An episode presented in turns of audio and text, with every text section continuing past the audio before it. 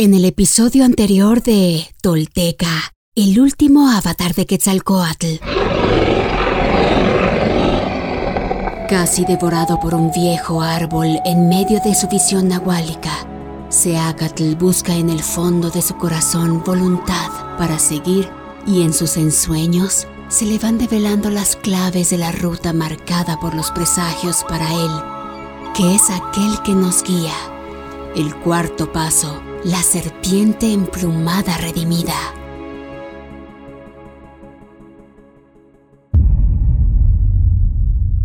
Esto es Tolteca, el último avatar de Quetzalcoatl. Todo esto sucedió y los textos y códices dan cuenta de ello. Estos son hechos reales. quienes logran desentrañar en sí mismos el secreto del todo, se vuelven personas espejo, rostro y corazón. Y en ese espejo nos reflejamos todos como herederos de la náhuac.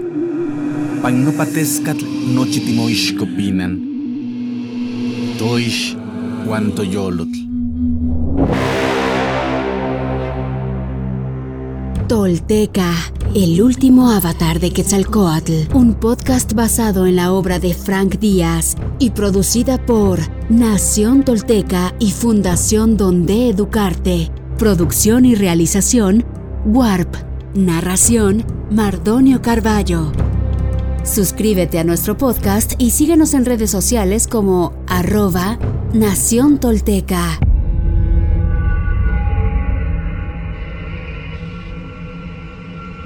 La caja de Jade.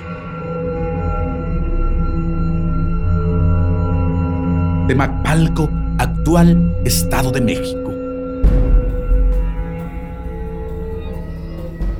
Como el árbol viejo les pareció de mal presagio, los viajeros decidieron acampar un poco más lejos.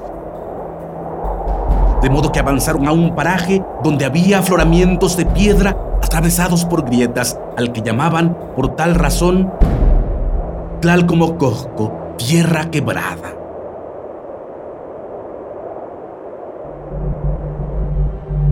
Seacat se alejó del grupo para meditar a solas y trepó a una piedra grande conocida como Triltlapaltepetlatl, estera de piedra roja y negra, pues tenía dos colores, una mitad era roja y la otra negra. Meditó tan intensamente que penetró en el corazón de la roca y allí vio desplegarse al universo. El Tratado de las Idolatrías de Alarcón dice, Estera, mi asiento de ocelote, tú que abres tu boca hacia los cuatro rumbos, pues tienes hambre y sed como yo. Te conjuro por si se acerca el perverso, el burlador de hombres, ese agente de malos consejos, despiértame, protégeme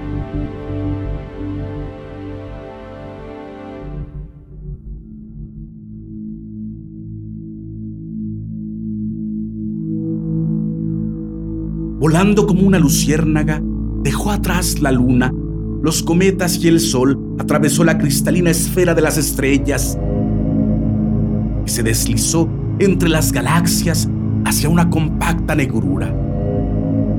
Sin dejarse intimidar por ella, continuó adentrándose en lo desconocido hasta que las tinieblas fueron rotas por un resplandor verde que cambió luego a azul, a blanco, dorado y rojo.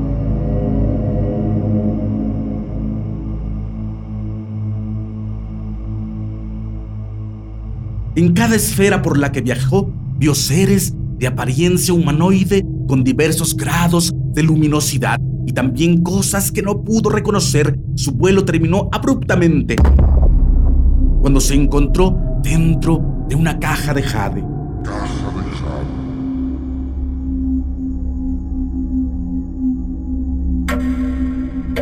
En la caja había una presencia, un ser tan viejo que la palabra tiempo perdía sentido al mirarlo. Seacat supo que era Huehueteot, anciano divino, el primero de todos los seres, por ello el testigo de la existencia. Respondiendo a esa certeza, una voz inhumana resonó en su cabeza. Ni teteo inan, teteo ita, huehueteot in onok in xiutetzacualco, in maquitok xoto tuatica, in mixtza zacualiohtica, in huehueteot in ayamictlan, in xiutecuhtli. Yo soy la madre y el padre de los dioses, el anciano divino tendido en un cofre de turquesas, en el ombligo del mundo, el que penetra en las aguas azules y en el interior de las nubes, el divino anciano de la sombría región de la muerte, Señor de los ciclos y el fuego.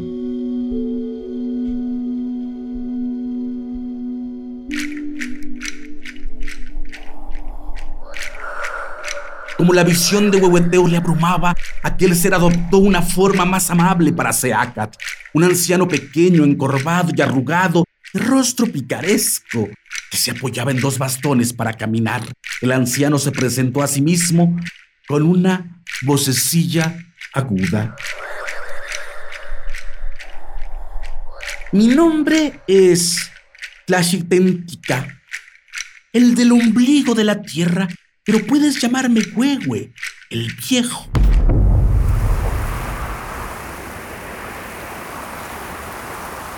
Caminaron juntos por un desierto salpicado de dunas amarillentas y allí hablaron largamente sobre el pasado, el presente y el futuro de Anáhuac, sobre los ciclos, los profetas, los imperios y las guerras, sobre el porqué y el para qué del sufrimiento, el destino, el merecimiento y la osadía.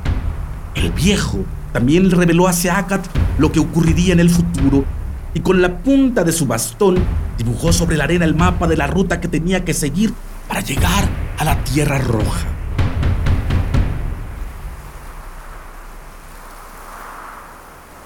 A medida que avanzaban, Seacat notó que le resultaba más y más difícil caminar, pues comenzaba a hundirse en la arena. En cambio, el anciano avanzaba sin dificultad, con una energía juvenil. ¿Cómo haces? le preguntó. Oh, Nada puede detenerme, respondió aquel improvisando una alegre danza en torno a sus bastones. Yo no rodeo las montañas, las atravieso. El agua no me moja, el fuego no me quema, el aire no me disipa. No existe red que pueda atraparme.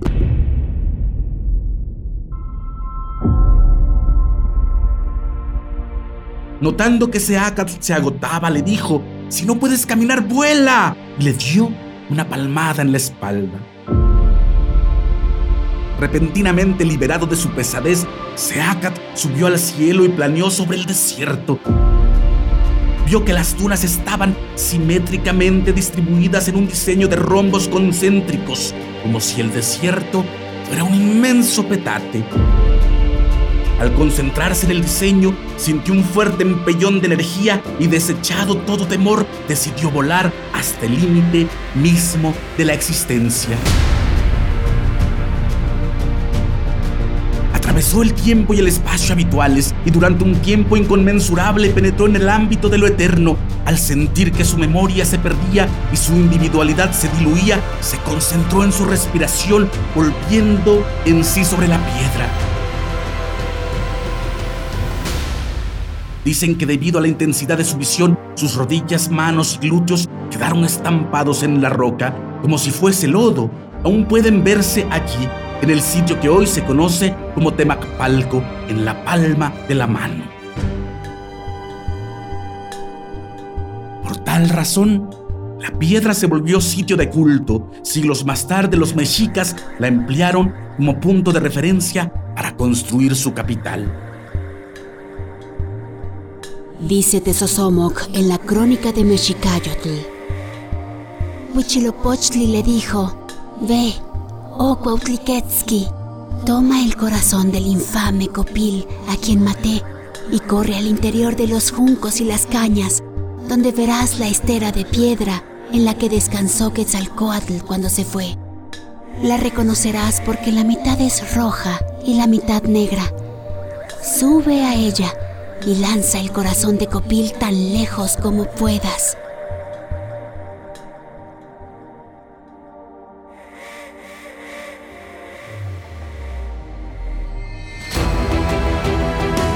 Seacat Topilzin Naxil Quetzalcoatl, nuestro señor Unocaña, cuarto paso de la serpiente emplumada, el ensueño te lleva, tu nahual te llama, tu poder es inconmensurable.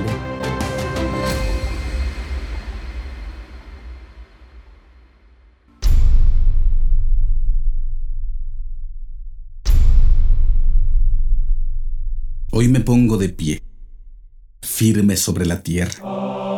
Al reconocerme reconecto, orgulloso con mi maravilloso pasado. Dejo atrás la mentira, las falsas creencias y la vergüenza que me fueron impuestas. Sí, estoy listo para tomar mi destino. Hoy, después de mil años, he despertado. Soy espíritu tolteca que jamás fue conquistado. Hoy reconecto contigo, Anáhuac, nuestro verdadero grandioso y milenario origen para que desde ahí, unido con mis hermanos toltecas, caminemos erguidos en el presente y hacia el futuro que forjaremos. En mis manos tomo conocer y morar en la sagrada filosofía tolteca, tesoro de la humanidad, que hoy regresa y devela su legado. Un camino para despertar y evolucionar en un mundo que se ha quedado sin imaginación ni respuestas. Así, basados en nuestra verdadera raíz, incorporando los últimos mil años de avances y sacrificios de hombres y mujeres de todas las culturas, iniciamos la construcción de un futuro que sí es posible, deseable y esperanzador para la humanidad, el planeta y el universo. Sí, soy sagrado. Sí, soy tolteca. Sí, soy sagrado, soy sagrado, soy tolteca. He despertado y desde mi vulnerabilidad descubro mi verdadero poder. Una vez más, mi corazón brilla en el horizonte.